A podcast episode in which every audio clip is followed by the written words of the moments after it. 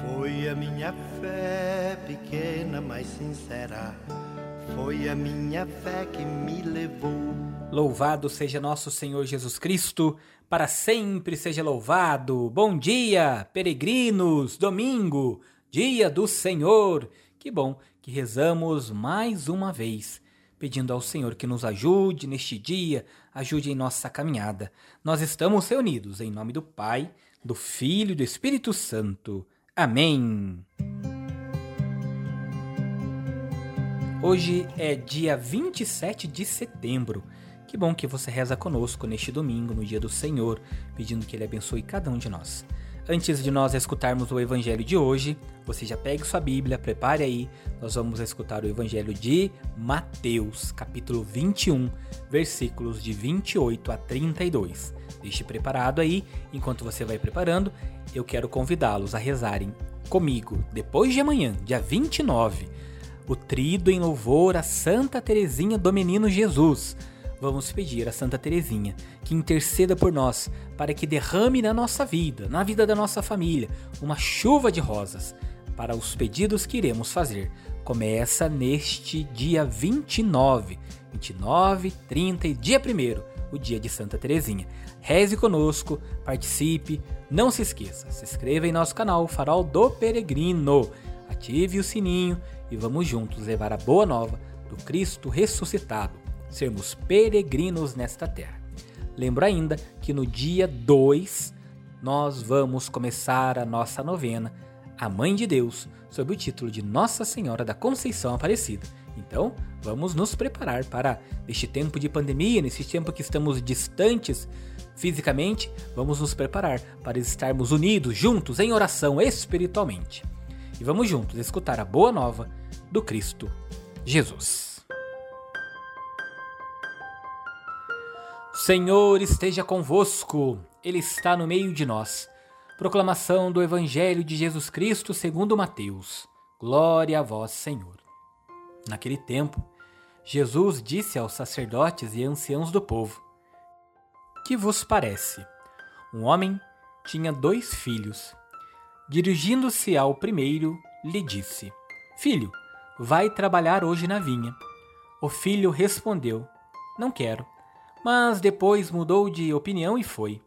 O pai dirigiu-se ao outro filho e disse a mesma coisa.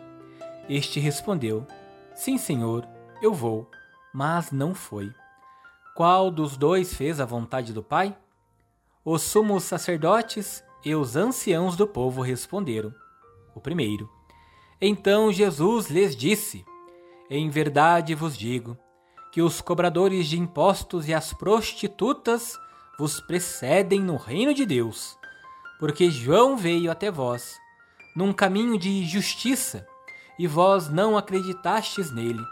Ao contrário, os cobradores de impostos e as prostitutas creram nele. Vós, porém, mesmo vendo isso, não vos arrependestes para crer nele. Palavra da salvação. Glória a vós, Senhor.